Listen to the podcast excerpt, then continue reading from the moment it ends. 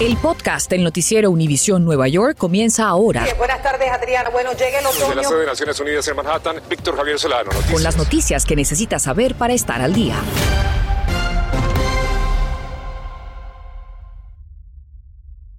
Comenzamos con una alerta local de un accidente sobre la avenida N en Midwood, Brooklyn.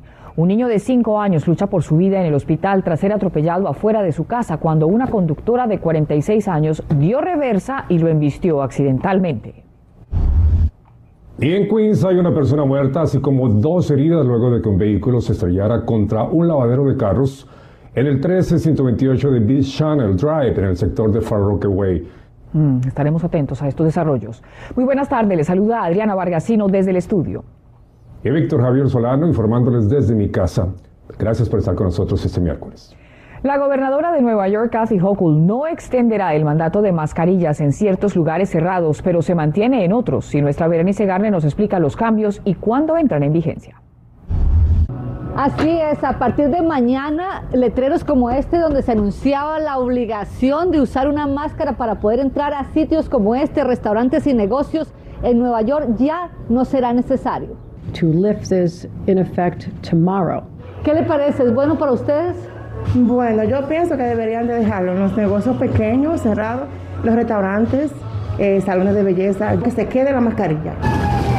También en esta frutería están en desacuerdo con quitar los tapabocas. Bueno, en verdad, en verdad, yo creo que eso está mal porque uno nunca sabe lo que está todavía aquí en el aire. O sea, que usted va a seguirse la colocando. a mí no me importa lo que digan, yo voy a seguir usando mi máscara. Los que sí recibieron la noticia con beneplácito fueron restaurantes como este que se vio fuertemente golpeado en la pandemia. Ya está moviendo un poco la luz al final del túnel. Para los restaurantes, más que el tapabocas, lo mejor sería no tener que pedir la tarjeta de vacunación, pero en la ciudad de Nueva York la regla continúa. Eso nos afecta también mucho a nosotros porque no todo el mundo se quiere vacunar. Pero eso sí, el uso seguirá siendo obligatorio para todos los sitios vulnerables como hospitales, ancianatos, escuelas y trenes.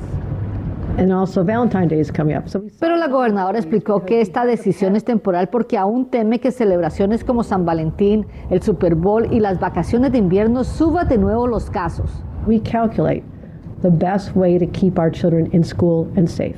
Ada, quien tiene cinco hijos en la escuela, cree que la espera es innecesaria. Dijo la gobernadora que en cuanto lleguen de vacaciones de invierno va a decidir. Estaría bien que, que haga una evaluación, pero en lo personal yo pienso que ya hay niños que están cansados y hay niños que ya no lo quieren usar la mascarilla. La gobernadora Hochul recordó que la pandemia aún no ha terminado y que la vacuna y el booster es la mejor forma de prevenir. También pidió a la gente que siguiera usando su máscara si así lo quiere cuando viene a sitios públicos como este. En Inwood, Nueva York, Berenice Gardner, Noticias Univisión 41. Gracias a Berenice, entre tanto persisten los problemas para miles de familias de los edificios de vivienda pública en la ciudad de Nueva York.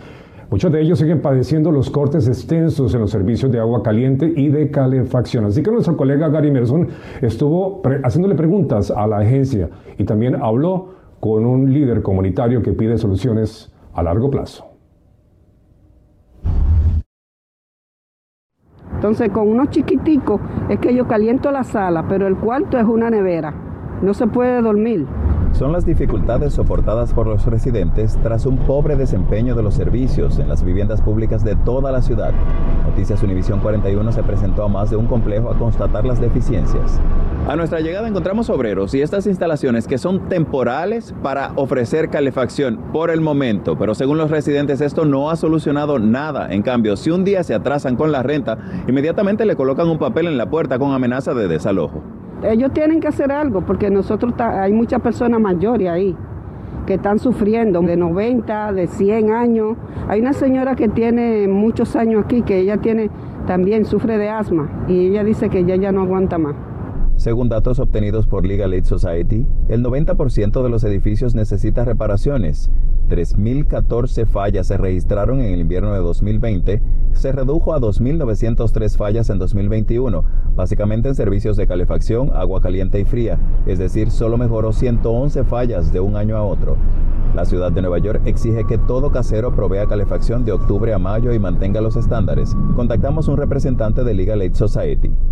¿Cuál ha sido la dificultad para que la propia autoridad mantenga esos estándares que le exige a los demás? Um, el problema no es principalmente NYCHA, sino es el financiamiento. Y hacemos un llamado al presidente Biden, a la gobernadora Hochul y al alcalde Adams para que asignan financiamiento significativo para abordar las necesidades de capital de NYCHA, que ahora es de decenas de miles de millones de dólares. ¿Hay alguna oportunidad de que los afectados, digamos, se puedan constituir en parte legal y hacer una demanda contra la ciudad? Claro que sí. Y también pueden hacer demandas contra, contra la propiedad uh, mismas en, en acciones de HP en la Corte de la Vivienda.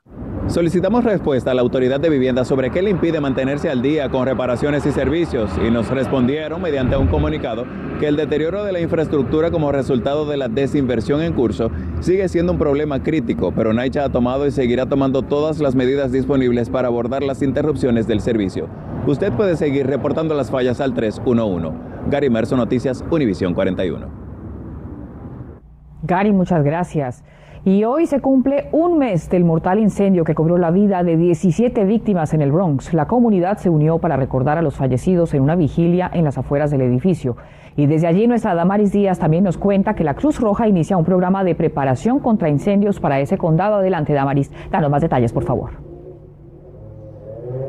Buenas tardes, Adriana. Bueno, en lo que va del año ha habido 29 incendios aquí en el Bronx y para apoyar a esta comunidad de más de un millón y medio de personas, la Cruz Roja está organizando un programa para ayudarlos. Este programa también con la ayuda de socios locales eh, será un programa de preparación contra incendios que va a ayudarlos a prevenir un fuego y también enseñarles las medidas que deben tomar durante una emergencia. Para crear conciencia, la Cruz Cruz Roja ha organizado una manifestación que va a partir desde aquí, Grand Concourse y la calle 183 y marcharán hasta el complejo residencial. Twin Parks Northwest, en donde, como has dicho, exactamente un mes hubo un incendio que cobró las vidas de 17 personas, entre ellos 8 niños. El programa brindará a los residentes la educación que necesitan para prevenir incendios y estar completamente preparados en caso de una emergencia. el programa será completamente bilingüe, incluso en 15 idiomas para que todos los residentes del Bronx puedan aprovechar esta oportunidad y se realizarán en persona y de manera virtual. Reportando en el Bronx, Damaris Díaz, Noticias Univisión 41. Infórmate de los principales hechos que son noticia, aquí en el podcast del noticiero Univisión Nueva York. Preste atención porque el Departamento de Policía de la Ciudad de Nueva York está recibiendo solicitudes de quienes aspiren a convertirse en oficiales en la ciudad y esta información con seguridad que les, seguridad que les interesa porque aquí están algunos requisitos. En primer lugar, tener mínimo 21 años de edad y máximo 35, ser ciudadano de los Estados Unidos. Además, tener licencia de conducción de Nueva York, así como no tener antecedentes judiciales ni de mala conducta. Ahora hablemos de la remuneración, porque para empezar, el salario de entrada es de 42.500 dólares, que bueno, puede ir aumentando a 85 mil dólares, pero eso sí, después de los cinco años y medio de servicio y a más de 100 mil dólares cuando el oficial trabaje horas extras que habitualmente las tiene. ¿Y qué tipo de beneficios van a recibir? Pues bien, 27 días de vacaciones después de los 5 años de servicio. Plan de salud. Discapacidad pagada también por situaciones de salud. Planes y fondos de retiro. Posibilidades de ascenso, eso sí, basado en méritos eh, por su trabajo. Y cuando un oficial muere, por el cumplimiento de su deber, entonces los beneficiarios o dependientes pueden ser los viudos, los hijos y hasta los padres van a recibir el salario de pensión, así como servicios de salud. Los menores de 18 años que queden huérfanos, hijos de policías, también pueden tener acceso a becas escolares en estudios superiores. Adriana. Muy interesante, Víctor. Gracias. En otros temas, con gran preocupación, médicos y terapistas han notado un incremento de depresión y suicidios en adolescentes desde el inicio de la pandemia. Los CDC reportan que, por ejemplo, las visitas a salas de emergencia por intentos de suicidio en niñas crecieron en un 50%. Conversamos con Silvia Espinal, terapista, quien nos da claves para los padres sobre la salud mental de nuestros hijos. Gracias por estar con nosotros, Silvia. ¿Y por qué la pandemia ha afectado tanto a nuestros jóvenes y su salud mental? Sí, sí, sí, muchas gracias por tenerme aquí. Ah, bueno, esto de la salud mental eh, que ha empeorado en, los adolescentes, ah, no solamente las, las mujeres, pero también hombres. Esto ya era una epidemia antes de la pandemia y bueno, a esta pandemia ah, los números han subido demasiado, ¿no? Mucho. Y bueno, es una de las, eh, yo creo, las razones es el, eh, el aislamiento. En esta etapa en donde los adolescentes es muy importante para ellos interactuar con otras personas, siempre hay muchas pérdidas, los adolescentes han perdido muchos eventos ah, en los que han podido ir, graduaciones, cumpleaños. ¿Existen señales para los padres de familia, para los amigos o familiares? ¿A qué debemos estar atentos sobre un posible suicida? Eh, los, los, adolescentes ah, definitivamente hablan y dan señales ah, de alguna u otra manera. desafortunadamente muchas veces se cree que son solamente para llamar la atención. Es importante estar muy atento a cómo, eh, cómo están, si algo cambia del ordinario, si están más callados, ah, están mucho más en sus dormitorios de lo usual. Eh, también eh, es importantísimo preguntarles, hablarles y decirles cómo se sienten, cómo estás tomando toda esta pandemia, cómo te sientes de no ver a tus amigos, eh, cada, cada adolescente, cada niño es único, entonces es muy importante que el padre, la madre, sepa conocer a su, a su, a su hijo, a su hija. ¿Qué podemos hacer? ¿Cómo podemos ayudarles? No lo hagan solos. Estas, cuando ven que sus chicos están muy deprimidos, eh, busquen ayuda, ayuda uh, profesional, pasen tiempo de calidad con sus, con sus hijos, hijas para conocerlos, para eh, escucharlos, ver cómo están, cómo se sienten. ¿Sabía usted que cada año en la ciudad de Nueva York tenemos más de 100 días de niebla? Esto causa condiciones peligrosas en las carreteras y en los aeropuertos. Las malas condiciones del tiempo que incluyen la niebla son responsables por casi el 70% de los retrasos. ¿Cómo se forma la niebla? Existen varios tipos, pero la más común en invierno es la niebla de advección, que se forma cuando aire más caluroso y húmedo sopla sobre un suelo frío. Esto genera la formación de una capa de nubes pegada al suelo o neblina que se mueve horizontalmente. El problema principal de la niebla es la visibilidad reducida. En días de niebla densa se habla de visibilidad cero. Esto significa que no se puede ver nada más allá de 330 pies o menos. Cuando esto ocurre, lo primero que notamos son retrasos y cancelaciones en los aeropuertos. Los aviones pueden aterrizar con su equipo automático y guiados por la torre de control, pero aún así, esta tiene que asistir a decenas de vuelos en este proceso y genera demoras. Por otro lado, los vuelos de salida no pueden despegar en condiciones de visibilidad cero. Las carreteras se ven afectadas también. Cuando hay niebla notamos velocidad reducida, aumento en volumen vehicular y riesgo de accidentes incrementado. Cada año hay más de 38.700 accidentes vehiculares debido a la niebla en los Estados Unidos que causan más de 600 muertes. ¿Qué podemos hacer para estar seguros manejando en días niebla densa.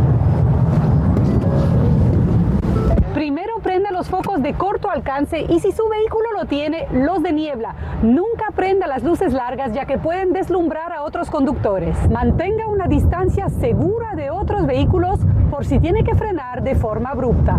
Si la niebla es demasiado densa, prenda los focos intermitentes de emergencia y trate de detener el vehículo en un lugar seguro para esperar que la niebla se disipe. Pero la opción más segura es evitar manejar y usar el transporte público. Stephanie Vies, Univisión 41. Gracias por escuchar el podcast del noticiero Univisión Nueva York. Puedes descubrir otros podcasts de Univision en la aplicación de Euforia o en univision.com diagonal podcasts.